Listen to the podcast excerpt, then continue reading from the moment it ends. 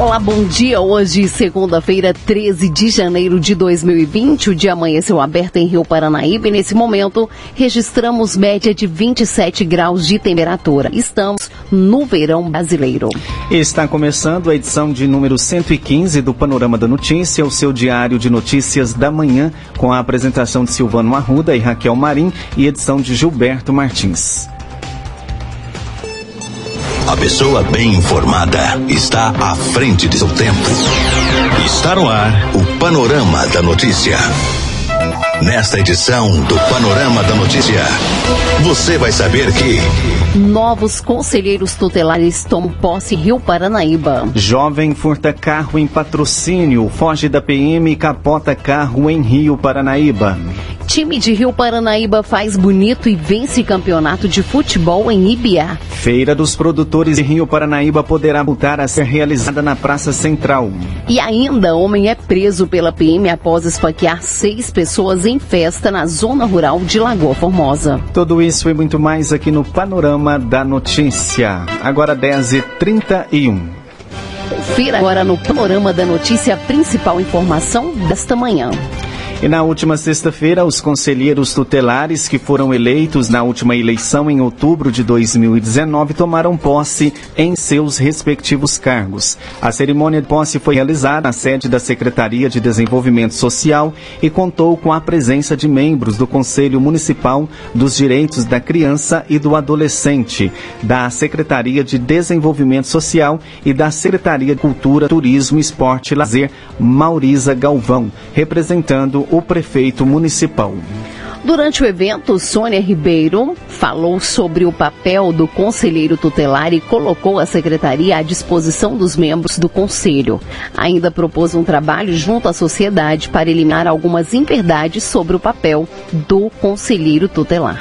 Os conselheiros tutelares ainda fizeram leitura do juramento e assinaram o termo de posse. No término do evento, nossa reportagem conversou com a secretária Sônia Ribeiro e ela explica qual é o papel do conselheiro tutelar na sociedade. Nessa sexta-feira, dia 10 de janeiro, a Secretaria de Desenvolvimento Social realizou aí a posse dos novos conselheiros tutelares, cinco novos conselheiros que assumem os trabalhos até o próximo ano de 2023, né? Nós estivemos presentes aqui na, na solenidade e agora conversamos aí com a secretária de Desenvolvimento Social, Sônia Ribeiro. Sônia, é, uma eleição tranquila nesse ano, né, que a gente, a, ano passado que a gente, que a gente viveu, e temos caras novas no Conselho Tutelar de Rio Paranaíba, né? Seja bem-vindo. Oi, boa tarde, Gilberto, boa tarde a todos. É, né, foi um prazer, né, fazer esse trabalho aí desde o ano passado, né, com o processo eleitoral para a nova composição do Conselho Tutelar. Então, são cinco membros titulares e cinco membros suplentes. Hoje os titulares tomarão a posse, já estão em exercício, né, a partir de agora. E foi tranquilo mesmo, processo assim, é quase um ano de processo que a gente trabalha, sob orientações de, de leis do CONAN, da Estatuto da Criança e Adolescente, legislação municipal, né? E assim, mas correu tudo bem e temos, temos dois conselheiros que já estavam no mandato anterior, né? E agora nós temos três novos conselheiros, né? Informação em advocacia, informação em serviço social, né? Pedagogia. Então, assim, a gente está numa expectativa muito positiva, né? Do trabalho do conselho, né? E que a comunidade, né? prestigie realmente o trabalho do Conselho Tutelar como um órgão que defende os direitos das crianças e adolescentes. Ele, ele não é um órgão repressor, né? Ele é um órgão para proteção, né? Para criança, as crianças e adolescentes do nosso município tenham todos os seus direitos resguardados e cumpridos, né? Na forma da lei. Pois é, a gente pode explicar um pouco mais qual é o papel do Conselho Tutelar dentro de uma sociedade, uma vez que, ah, como você disse, várias pessoas pensam que o conselheiro vai lá é para reprimir, né? Às vezes você estava falando no evento ali agora há pouco que a, a pessoa, a criança tem uma bagunça, vou chamar o conselho tutelar para você, vai, vai na escola, faz uma bagunça, o aluno quer secado na sala, chama o conselho tutelar. Como que funciona toda essa questão do conselheiro? As atribuições do Conselho Tutelar, elas estão previstas no Estatuto da Criança e Adolescente. Né? Então, se a gente for lá no artigo, a gente vai ver um rol de atribuições. Então, assim, a grosso modo, vamos dizer, né, para a gente entender, papel do conselho ele tem que defender o direito da criança. Qual que é um do direito da criança? O direito da criança é uma convivência familiar harmoniosa. Se em alguma família existe essa toda uma desestrutura que leva o pai ou responsável, os pais ou responsáveis por essa criança, deixa lhe faltar o alimento, por exemplo, deixa de mandar para a escola, aí ele está tendo uma violação de direito. Então, o Conselho Tutelar, ele trabalha através de recebimento de denúncias.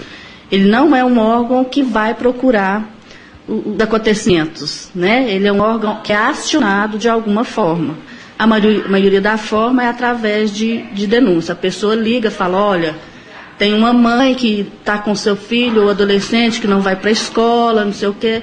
Aí a gente tem que ir, né? Porque é um direito dele a, a, a ir à escola. Então é nesse sentido. Por exemplo, o filho está fazendo bagunça na escola. A escola chama o conselheiro tutelar. É papel do conselheiro tutelar? Não é o papel do conselheiro tutelar. Esse papel é primeiramente do pai e da mãe ou responsável legal. Então a gente tem que começar a entender essas coisas para não mistificar, falar ah, o conselho tutelar não trabalha, o conselho tutelar não faz nada, né? Então, assim, a gente tem que começar a entender as atribuições, o que pode, o que não pode, que eles também tem muita coisa que eles não podem fazer, né? Então a gente tem, é preciso entender isso. É, a nossa sugestão, como foi ali, é que o Conselho lá, junto com o Conselho DCA, que é o Conselho Municipal de Direito da Criança e Adolescente, e nós da assistência, que a gente faça um trabalho de dar visibilidade do, do trabalho dos conselheiros. Vamos fazer um informativo, alguma coisa nesse sentido, para informar para as pessoas da comunidade, né, as outras políticas setoriais, né, saberem o que, que é realmente o trabalho do Conselho Tutelar. Bacana. Sônia, a gente agradece mais uma vez a sua participação conosco aqui na Rádio Paranaíba. Para nós é um prazer estar trazendo essas questões da assistência social. Vai seguir uh, uma, uma das áreas que mais necessitam de apoio, né? E nos colocamos sempre à disposição de vocês para qualquer esclarecimento ou qualquer divulgação de qualquer fim. Tá bom, Gilberto. Agradeço você, a Rádio Paranaíba, são sempre nossos parceiros aí. E estamos juntos. Vamos trabalhar para melhor proteger as nossas crianças e adolescentes. Obrigada por tudo. A polícia. A serviço da comunidade. Agora 10h38 e a Polícia Militar de Rio Paranaíba conseguiu recuperar na manhã deste domingo um VW Gol furtado na cidade de Patrocínio.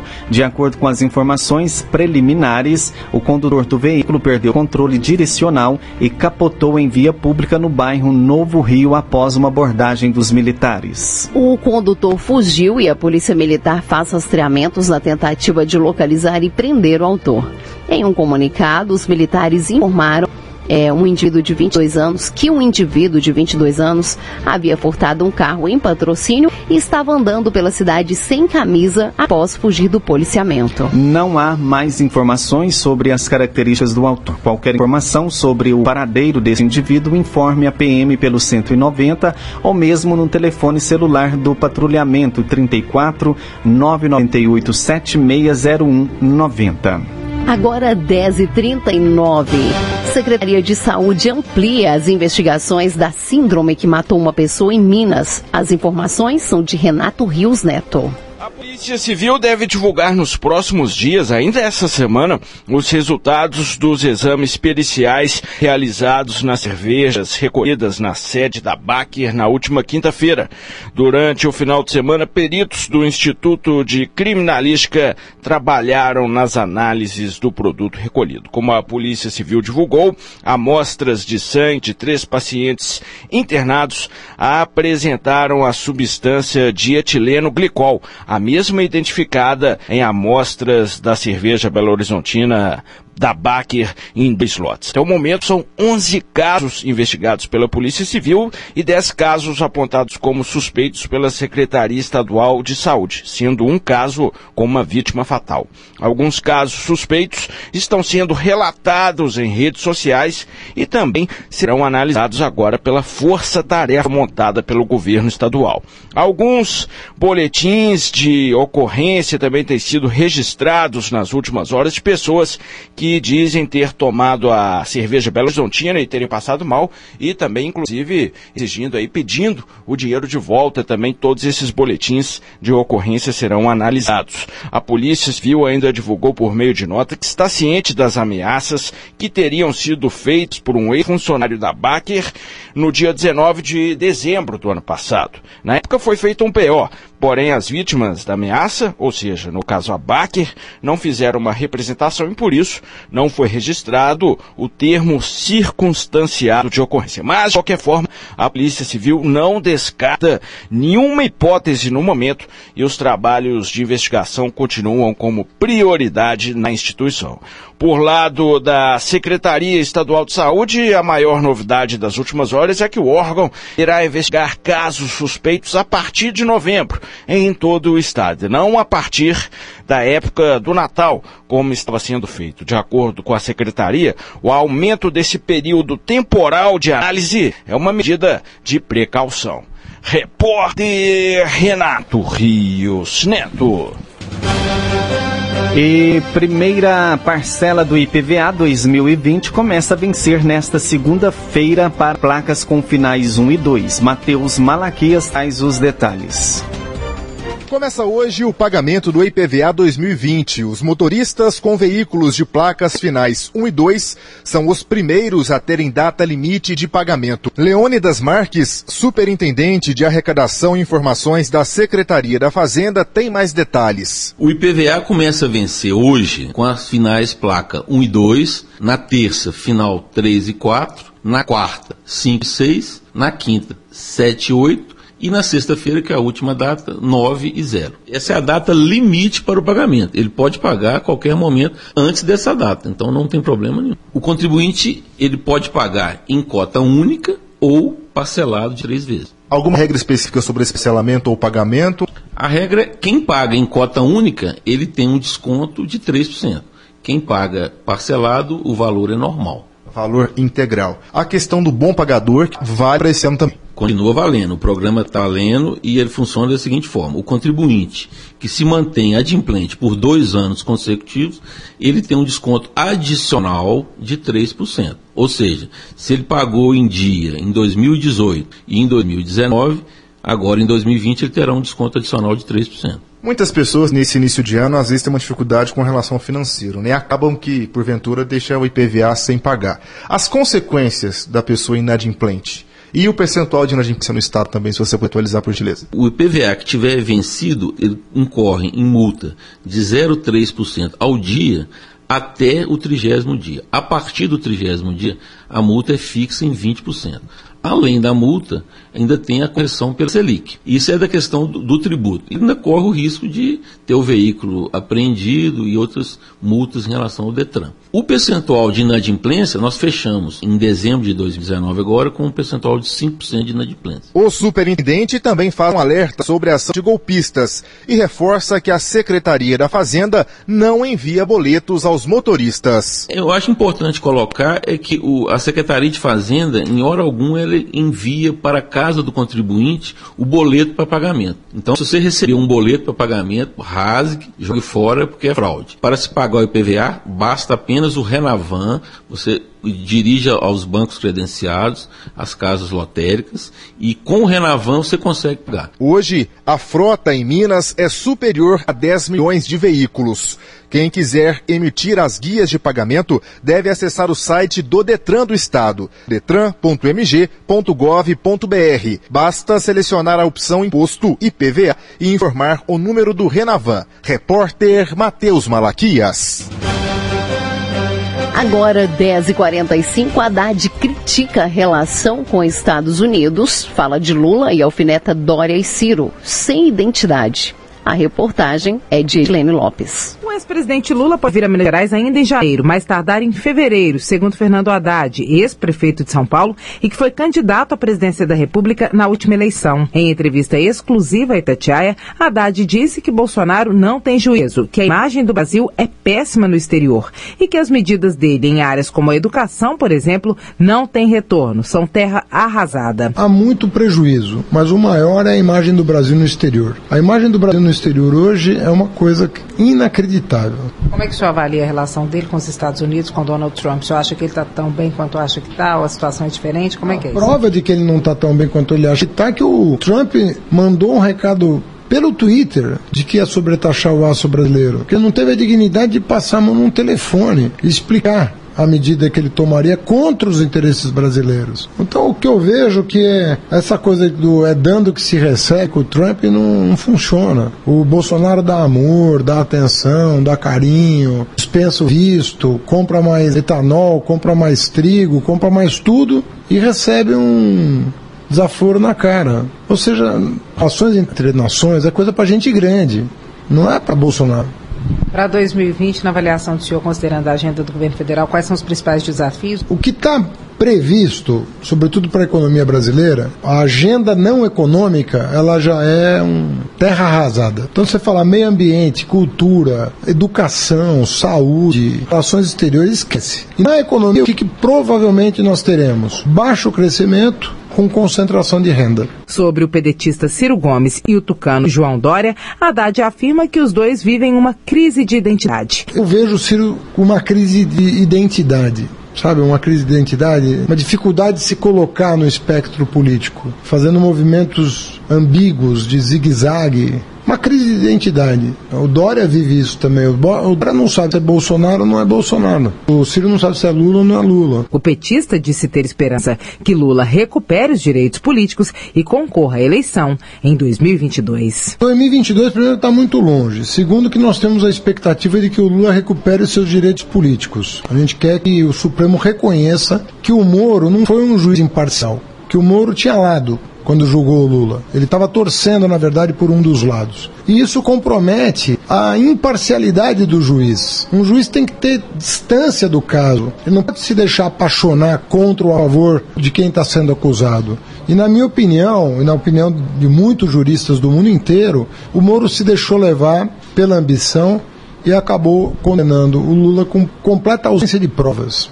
Como é que está o cronograma desse presidente Lula? Como é que ele está hoje? Como é que está a rotina dele? Para 2020, então, quais são os planos? Vamos ter tempo em janeiro para programar 2020, até porque é, nós teremos eleições municipais. Mas esse ano, acho que a agenda termina no Rio, dia 18. E ele vem a Minas quando?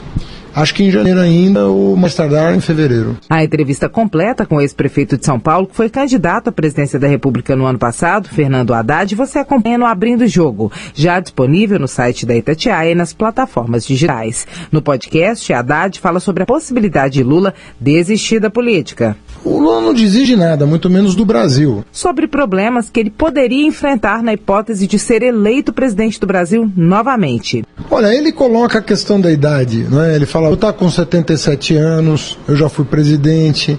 Mas enfim, nada que não seja superável. E sobre o ainda não resolvido caso Marielle. E eu acho que quem matou a Marielle foram os milicianos. Repórter Edilene Lopes.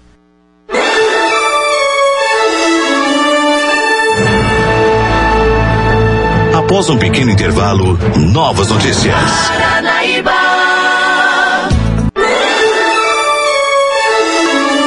Retomamos para que você saiba o que está sendo notícia hoje. Agora 10h51. O que vai pelos esportes. O time de futebol de Rio Paranaíba fez bonito venceram o campeonato que foi realizado na cidade de Biá na tarde desse sábado, dia 11. De acordo com as informações, eles disputaram contra o time da ABB daquela cidade e conseguiram vencer pelo placar de 2 a 1. Além do troféu de campeão que o time trouxe para casa, o jogador Mike Rezende, o Maiquinho, levou o troféu de melhor jogador da competição. Ainda segundo as informações, foi um campeonato que foi realizado durante um mês e teve muitas dificuldades. O time de Rio Paranaíba chegou a disputar e vencer nos pênaltis do time Grêmio Nestlé. O time de Rio Paranaíba Futebol Clube agradece o apoio que receberam da Secretaria de Cultura, Turismo, Esporte e Lazer, que disponibilizou o transporte para que fossem disputar a competição. Parabenizamos a todos que continuem levando o nome de Rio Paranaíba para onde forem. Agora 10h52 e a Feira dos Produtores Rurais de Rio Paranaíba voltou a ser assunto na cidade. Após uma grande polêmica em 2017, quando o evento passou a ser realizado no Parque de Exposições, agora existe a possibilidade de voltar para a Praça Central. A informação foi repassada pelo prefeito municipal Valdemir Diógene em entrevista à Rádio Paranaíba FM na manhã deste sábado.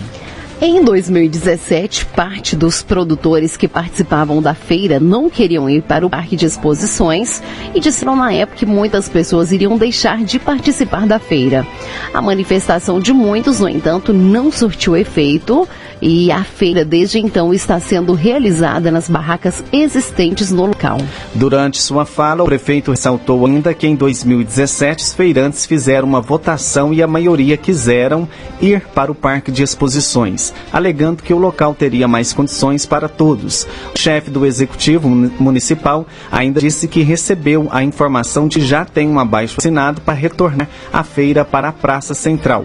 Porém, essa informação de que a feira voltará para o centro da cidade ainda não foi confirmada pela nossa redação. Na comunidade de Guarda dos Ferreiros, segundo o chefe executivo, também foi implantada a feira do produtor. Segundo ele, tiveram que proibir a venda de bebidas alcoólicas no local após alguns problemas surgirem, é, mas que agora tudo está fluindo conforme o programado. A polícia a serviço da comunidade. 10 horas e 53 e seis pessoas ficaram feridas, sendo duas delas com exposições de vísceras após serem atingidas por golpes de canivete no distrito de, Monj de Monjolinho, no município de Lagoa Formosa. Toda a ação criminosa ocorreu por volta das 23h50 na Praça São Sebastião, onde estavam ocorrendo uma festa denominada Esquenta. As vítimas foram socorridas por terceiros e encaminhadas para o hospital Dr. Beninho. O autor foi localizado e encaminhado para a delegacia de polícia. Segundo informações do boletim de ocorrência, diversas ligações foram feitas no telefone 190 que havia uma briga generalizada na praça do distrito de Monjolinho. Ainda de acordo com a denúncia, o suspeito do crime, Adilson Soares Rosa, de 38 anos, conhecido como Adilson Veião, estava armado com um canivete e estaria atacando diversas pessoas. Imediatamente, as viaturas da polícia militar foram para o local, porém, as vítimas tinham sido socorridas por terceiros e o suspeito evadido. Testemunhas disseram que houve uma briga durante uma festa que acontecia na praça. Adilson estava armado com um canivete e teria tentado intervir numa briga. Nesta briga que envolvia o amigo dele, Veião, esta então teria desferido golpes de canivete em que é, em quem se aproximasse dele. O suspeito foi levado para a Delegacia de Polícia Civil de Patos de Minas. A Polícia Militar registrou um boletim de ocorrência por lesão corporal.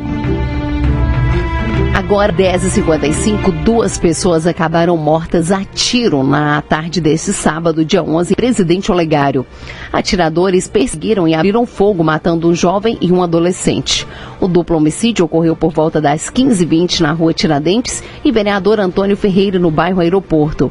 Os criminosos teriam inicialmente atirado nas costas da primeira vítima, identificado como, identificada como Marcelo Ferreira Fernandes, de 36 anos. Em seguida, os assassinos perseguiram um adolescente de 16 anos que tentou fugir correndo, mas foi alcançado e executado com vários disparos. O garoto João Gabriel de Araújo Dias também morreu no meio da rua. Após o crime chocante, os atiradores fugiram. A polícia militar agiu rápido e encaminhou para a delegacia três suspeitos de envolvimento em um duplo homicídio em Presidente Olegário. Durante diligências, foram apreendidas três armas de fogo e drogas. Rastreamentos continuam na tentativa de localizar e prender mais suspeitos. A polícia militar suspeita que a vítima Marcelo Feira estava no local e hora em hora errada. O caso será investigado pela sétima delegacia de Polícia Civil de Presidente Olegário. 10,56, economista acredita em inflação perto de 3% em 2020. A informação de João Felipe Loli.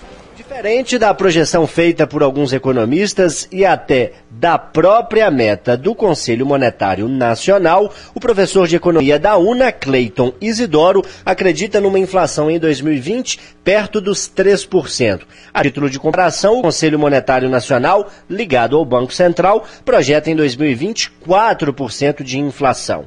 O índice em 2019 ainda não está consolidado, mas analistas de mercado projetam a inflação no ano passado, em 2019, por volta de 3,5%.